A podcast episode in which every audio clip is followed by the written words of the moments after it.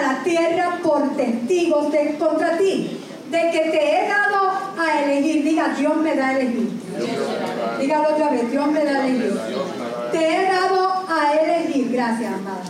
Entre la vida y la muerte, entre la bendición y la maldición, elige pues qué? ¿Qué vamos a elegir? La vida. La vida. ¿Para qué? Para que vivan tú y tus descendientes. Para que vivamos. Dios te dice, escoge la vida. Mira que está a tu lado, escoge la vida. Gloria a Dios. Y los domingos estamos enseñando sobre el poder de elegir y de tomar decisión. Muchos le llaman el libre albedrío, yo le llamo soberanía. Dios es soberano, pero como somos hechos a imagen y semejanza, tenemos parte, o sea, tenemos su naturaleza en nosotros, también nosotros nos ha dado esa soberanía. ¿Por qué? Porque Dios dio a escoger, oigo un celular, por favor. Dios dio a escoger, lo Dios dio, si Dios no nos hubiese dado el derecho a escoger, a tomar decisiones, ¿qué pasa? ¿Estaríamos todos actuando como robots? Dios no quería robots, Dios quería hijos que vinieran a Él corriendo y recibir el abrazo de Él y recibir la provisión de Él. Y es por eso que Dios nos dio ese poder para elegir, para tomar decisiones. Y toda nuestra vida se basa en decisiones. Usted puede controlar sus decisiones porque Dios te ha dado ese poder. Ese poder está en ti. La palabra de Dios dice que podemos escoger entre vida y muerte, entre bendición y maldición. Cada día usted puede decidir aún sus emociones y sus sentimientos. Usted los puede elegir. Te levantaste y no sé, el día estaba gris y estaba lloviendo y me he levantado con una tristeza encima, pero usted puede escoger sacar esa tristeza y dejar que el gozo se manifieste. Puedes escoger tus emociones y puedes escoger tus sentimientos. Puedes elegir lo que vas a colocar o poner en tu corazón. Tú lo puedes elegir. Dios te ha dado ese poder. Dios te ha dado la libertad de tener la opción o de amargarte o de ser feliz. Yo prefiero ser feliz. ¿Que el enemigo trata de amargarnos? Sí. Pero entonces ahí está. No, no, no, no. Yo decido que esa amargura se tiene que ir y decido ser feliz. La felicidad no está afuera, como muchos piensan. Ay, yo soy feliz cuando tenga una mansión. No, mira, no vas a ser feliz nada porque te va a tocar limpiar todo todo cuarto y todo Ay, yo, yo sería feliz si tuviera. ¿Cuál es el carro? El, el, el, un carro dime uno. Porsche. ¿Un Porsche? No, pero el que me mueve, el Maserati. Maserati. Yo de carro no sé nada, pero pregúntale todo a mi hijo y se le sabe. Oh, yo sería feliz cuando tenga un Maserati.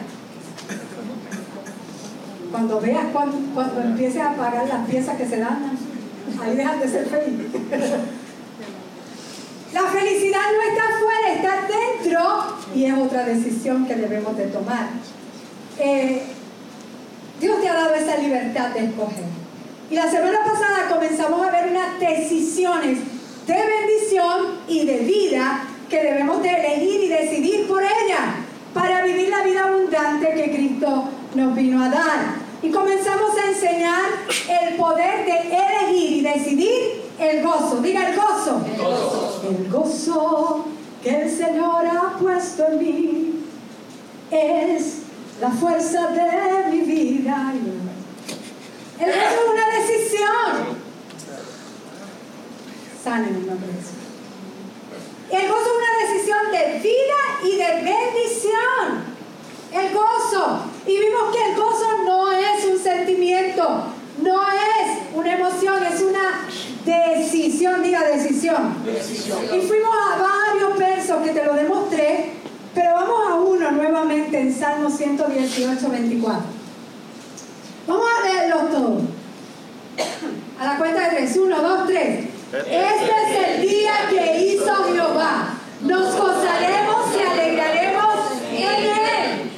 Cada día que Dios nos da, o podemos gozarnos como hizo el salmista, o podemos amargarnos en nuestra decisión. Y en ocasiones tenemos que comenzar a gozarnos por fe. ¿Tú te crees que en esa que acabamos de cantar,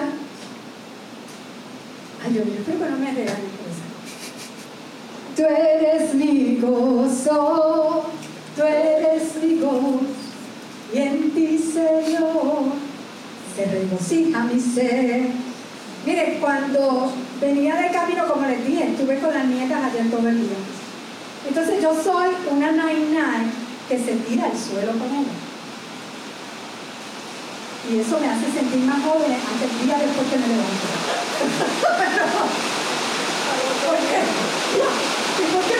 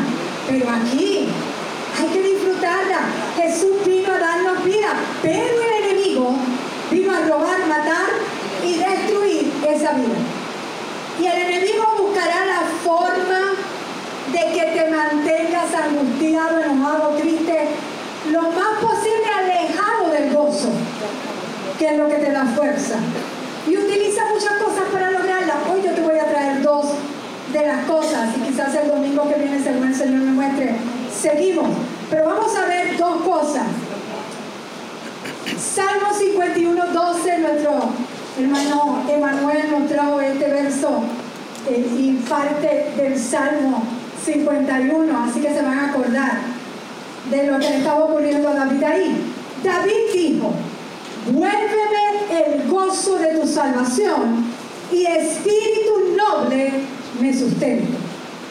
A David se le fue el gozo. ¿Por qué? Por haber pecado. Y uno de los ladrones más grandes de gozo es el pecado. Y sobre todo el pecado no confesado. El pecado te aparta de la fuente de gozo. La Biblia nos da varias listas de lo que es pecado y lo llama obras de la carne y las, o las obras de la naturaleza pecaminosa. Yo quiero traerte una lista. Gálatas 5, 19 al 21. Antes de, de hablar del fruto, Pablo habla de las obras pecaminosas de la naturaleza pecaminosa. Y nos dice, las obras de la naturaleza pecaminosa se conocen bien. Inmoralidad sexual. Y aquí entra la fornicación, adulterio, homosexualismo, la zoofilia, eso lo que significa es el acto de tener relaciones con animales, el abuso infantil, o sea, tenerlo con los niños, impureza, libertinaje, idolatría, brujería, odio, discordia, celos, arrebatos de ira, rivalidades, disensión, sectarismo, envidia, borrachera, orgía y otras cosas parecidas. Y Pablo dice, les advierto ahora, como antes lo hice, antes él, él había mencionado también esto, que los que practican tales cosas no heredarán el reino de Dios. Y todas estas cosas son pecados, son maldad. Los que practican estas cosas, dice ahí, no heredarán el reino, no, no tienen participación, no disfrutan a cabalidad de la vida completa que Cristo vino a dar. Porque el pecado te aleja de la fuente de gozo. Y gloria a Dios por Jesucristo, que si te arrepientes de estas cosas, el perdón es total y completo. ¿Cuánto dan gloria a Dios? Eso es lo que nos acordamos esta semana que comenzamos. Ahora, pero tienes que recordar algo, lo que es arrepentimiento. Arrepentimiento es un cambio de mente, un cambio de dirección, un giro de 180 grados. Iba para acá, decido cambiar y voy para el otro lado. ¿No? Algunos dicen, no, un, un giro de 360 grados. Y vuelves al mismo sitio. No, no, no. Que tú vengas para acá y das un giro, 180 grados. Decides no volverlo a hacer. Eso es arrepentimiento. Y recuerda que Dios no puede ser engañado ni burlado. Cuando David pecó, lo mantuvo en secreto como si nadie lo hubiese visto. Se le olvidó la gran ventana que hay en los cielos. Que allá ahí Dios lo mira todo. A él parece que se le olvidó.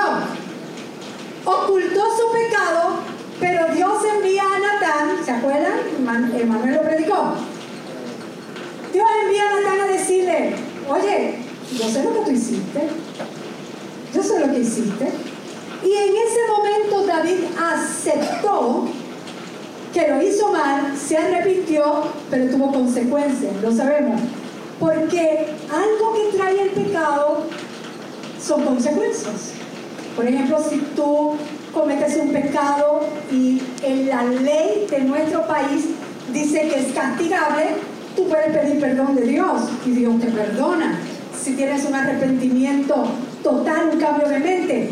Pero la ley de aquí dice que tienes que pagar. Y a veces es con cárcel, a veces es con multa. Hay consecuencias, el pecado trae consecuencias. El pecado tiene un alto costo. Ahora, David aceptó que estaba mal, lo confesó. Y una de las cosas, si usted lee todos los salmos, casi todos los salmos que escribió David, una de las cosas que él se dio cuenta, antes de leer todos los salmos, pero una de las cosas que se dio cuenta fue que perdió su gozo. Y le dijo a Dios, vuélveme el gozo, restaura, restituye, hazme sentir nuevamente ese gozo, házmelo sentir. Y verso antes, en el verso 8 dice, hazme oír gozo y alegría. Salmo 51, 8 lo dice. Hazme oír gozo y alegría. Ya yo voy por cuál. ¿Ha pasado? ah, pues no lo puse. Ok. Ahora, yo quiero mostrarte, no te puedo traer todos los salmos que David escribió, que son un montón, pero casi todos traen algo.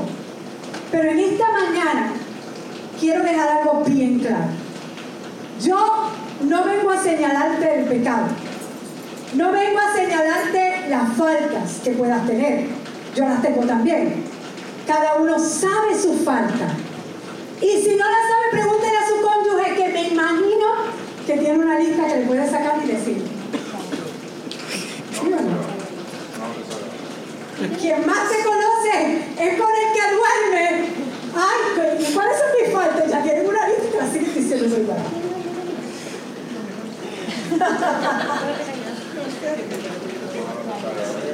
Así que yo no vengo a señalar tu pecado. Yo, miren hermano, ¿cómo no voy a señalar el pecado si Jesús, ni Jesús vino a señalar el pecado? Jesús no vino a señalar nuestra falta. Así que yo tampoco, porque Él, que fue el único que podía porque no tenía pecado, a aquella mujer adúltera que encontraron en el mismo acto de adulterio, Él, que era el único que no tenía pecado, después que dijo, el que esté libre de pecado que lance la primera piedra, nadie la lanzó porque todos tenían algo el único que la podía lanzar no la lanzó. Y ese es Jesús. Tanto. Así que yo no vengo a señalar tu pecado, yo vengo a señalarte el perdón de Dios. Lo que acercó a David a Dios cuando confesó su pecado es que conocía al Dios de misericordia y perdón. Si lees como te dije los salmos, no solo David se pasaba pidiendo misericordia. Lo lees diciendo, él, él está diciendo, ten misericordia de mí, oh Dios. Y vuelve y busca otro salmo o en esos mismos salmos, ten misericordia de mí, ten misericordia de mí, ten misericordia de mí, oh Dios. Conocía al Dios de misericordia. y pedía misericordia. Pero también conocía la misericordia de Dios.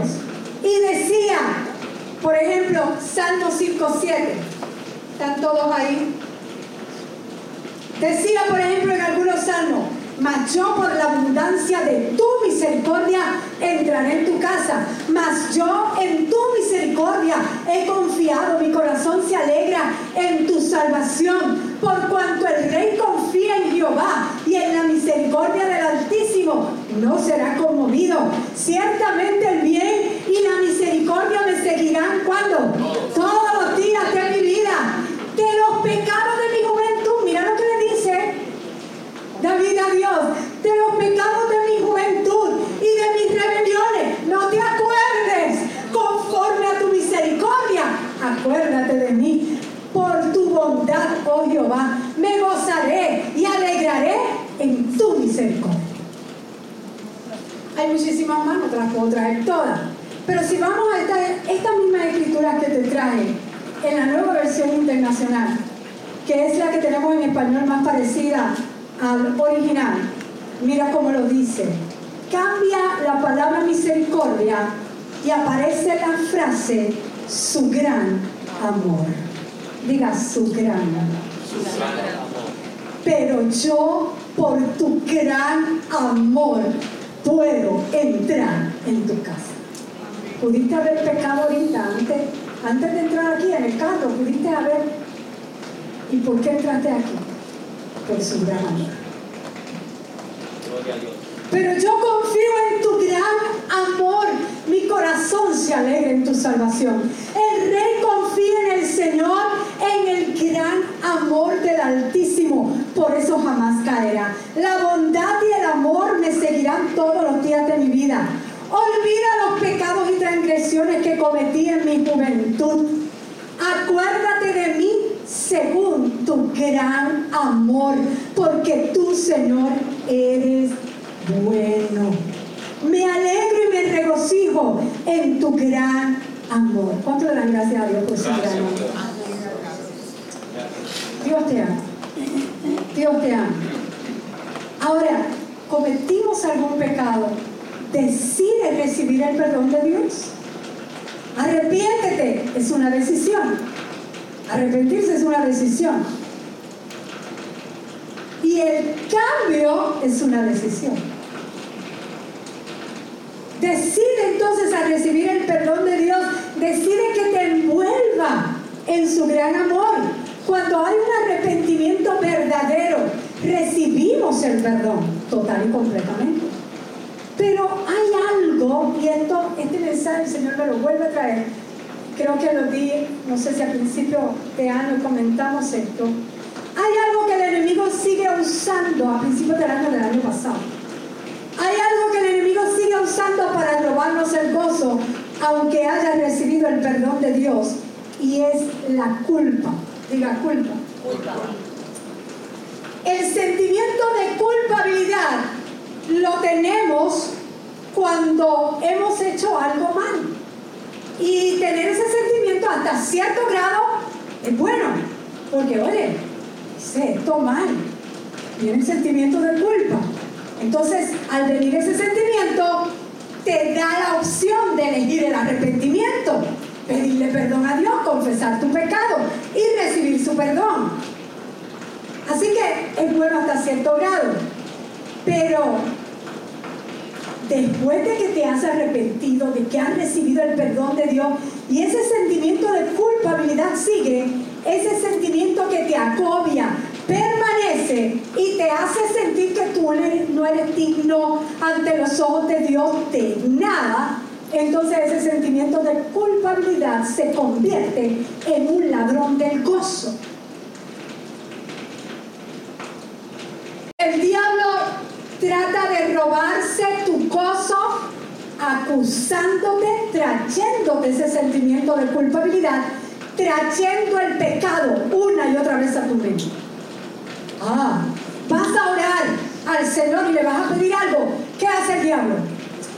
Te trae ese recuerdo de lo malo que hiciste, que ya Dios te perdonó porque te arrepentiste, pero te lo trae a tu mente y te dice, ¿cómo tú le vas a pedir eso a Dios? Si acuérdate lo que tú hiciste.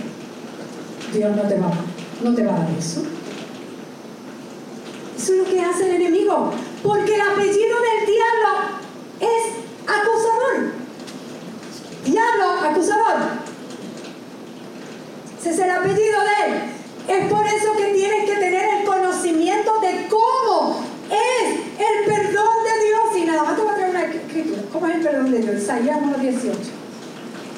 Aunque sus pecados sean como la escarlata, yo los haré tan blancos como la nieve. Aunque sean rojos como el carmesí, yo los haré tan blancos como la lana. O sea, si tus pecados te han manchado tanto como mancha una tinta roja, eso es lo que está diciendo yo los limpiaré, dice. Los dejaré tan blancos como la nieve. ¿Cuánto dan gracias Hoy empezamos una semana que recordamos eso. Cuando Jesús llevó nuestros pecados en la cruz, también llevó la culpa que traía con ellos. Cuando recibimos el perdón de Dios, ya no hay culpabilidad. ¿Cuántos dicen amén? Así que no la acepte. No aceptes ese ladrón que trata de venir a robarte el gozo. Jesús no solo perdona el pecado, sino que lo elimina por completo. ¿Cuánto dan gloria a Dios? Gloria a Dios. Gracias. Pero el diablo hace su trabajo. Trae el recuerdo del pecado junto con el sentimiento de culpabilidad. Y tienes que entender que eso es una mentira del diablo. No permita que esos sentimientos gobiernen tu vida, que te alejen de Dios, te alejen de su gozo. La Biblia dice que hemos sido justificados. Esa palabra es tan poderosa, Romanos 3:24. Y Dios te lo dio de grano. Siendo justificado gratuitamente por su gracia. El viernes vamos a hablar de gracia. Siendo justificado gratuitamente por su gracia mediante la redención que es en Cristo Jesús. Siendo justificado gratuitamente por su gracia. Dios te, te dio eso como regalo, gratis, para que nadie se gloríe ah, haciendo esto recibir la salvación y recibir ser justificado. No, para que todos tuviéramos la oportunidad al mismo nivel de ser justificados. ¿Qué es ser justificado? Ser justificado significa que estamos delante de Dios como si nunca hubiéramos pecado. Amén. Eso es ser justificado como si nunca hubiéramos pecado y que podemos vivir por encima de los sentimientos de culpabilidad que trate de traer el enemigo. Ahora, pero ¿cuándo el pecado es un problema en nuestra vida?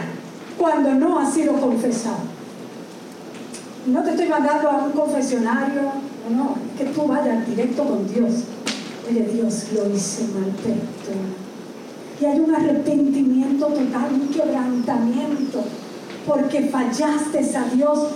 Pecar es fallar al blanco. Dios quiere que nosotros demos al blanco y cuando pecamos estamos desviándonos, fallamos.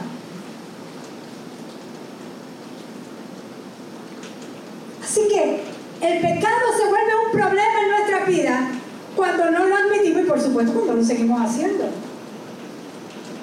Primera de Juan 1.9 nos dice la palabra, si confesamos nuestros pecados, Dios es fiel y justo, nos lo perdonará y nos limpiará de toda maldad. Cuando confesamos nuestros pecados, cuando admitimos a Dios que hemos fallado y hay un arrepentimiento sincero, Él es fiel y justo para perdonarnos y limpiarnos de toda maldad. Dios no espera que no cometamos errores. Mientras estemos en esta carne, vamos a fallar, vamos a cometer errores, vamos a meter la pata. Y Dios no espera que nosotros seamos perfectos en todo lo que hagamos. Dios no espera que, cometamos, que no cometamos errores. Es más, Él conoce cada error que hemos cometido y los que vamos a cometer. Los conoce. Pero ¿sabes qué? Decidió perdonar. Gloria a Dios. Ah, aleluya. Te lo voy a repetir otra vez. Dios conoce cada error que hemos cometido y que vamos a cometer. Y decidió perdonarnos. Porque Cristo nos va a morir otra vez con nosotros. Piensa en lo maravilloso que es ser perdonado. Ese es uno de los beneficios que David descubrió. Salmo 103, 1 al 3. Mira, cuando tú entiendes la gracia de Dios, cuando tú entiendes la justificación de Dios, cuando tú entiendes el perdón de Dios, lo que tú quieres es agradar a Dios y no volver a cometer pecado. Es que no, ¿cómo yo voy a fallarle a Dios? No. ¿Se acuerdan José? el soñador. Cuando la mujer de Potifar lo sedujo, las palabras de él fue no. Perdóname, lo siento, está muy atractiva, está, a lo mejor le digo otras cosas, ¿verdad? Pero no, ¿cómo yo he de fallar contra Dios? ¿Cómo yo le voy a hacer esto a Dios? No es ni tan siquiera Potifar, a Dios. Así que piensen lo maravilloso que es ser perdonados. David pensó en lo maravilloso que es ser perdonado y comenzó a hablarse a sí mismo, le hablaba a su alma. Bendice alma mía Jehová y bendiga todo mi ser su santo nombre. Bendice alma mía Jehová y no olvide ninguno de sus beneficios. El primer beneficio que él menciona es, Él es el quien, quien perdona algunas de tus iniquidades. Todas. Él es quien perdona todas tus iniquidades. El que sana todas tus dolencias. El que rescata del otro tu vida y el que te corona de favores y de su gran amor. De misericordia. Así que David vio el beneficio del perdón de Dios. Lo consideró como un beneficio. Él es quien perdona todas tus iniquidades. Él es el que te cubre con su amor y compasión. Miren, la, la, culpa es la carga más innecesaria que alguien puede estar llevando y el ladrón más grande de gozo. Y lamentablemente, cuando nos encontramos con el legalismo y la religiosidad, utilizan la culpa, utilizan el apellido de diablo contra los hijos.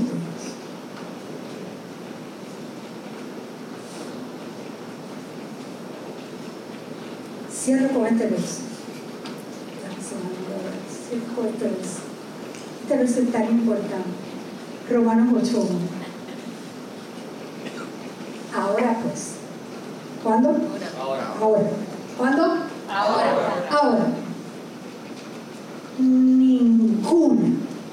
¿Cuánta? Ninguna. Ninguna condenación hay para los que están en Cristo Jesús. Gloria a Dios. Ninguna. Ninguna condenación hay para los que están en Cristo Jesús. Por eso cuando alguien viene a tratar de traerme condenación, yo me acuerdo de lo que dice la palabra. Ninguna condenación hay para los que están en Cristo Jesús. Y a mí me sorprende cuando yo leo en la Biblia los absolutos de Dios. Ahí dice ninguna. No alguna, dice ninguna. Ninguna condenación hay para los que están en Cristo Jesús. A los que pertenecemos a Cristo. ¿Cuántos pertenecen a Cristo? No hay ninguna condenación. ¿Por qué? Porque Jesús ya ha condenado por nuestros pecados. Él recibió la condenación de cada uno de nosotros.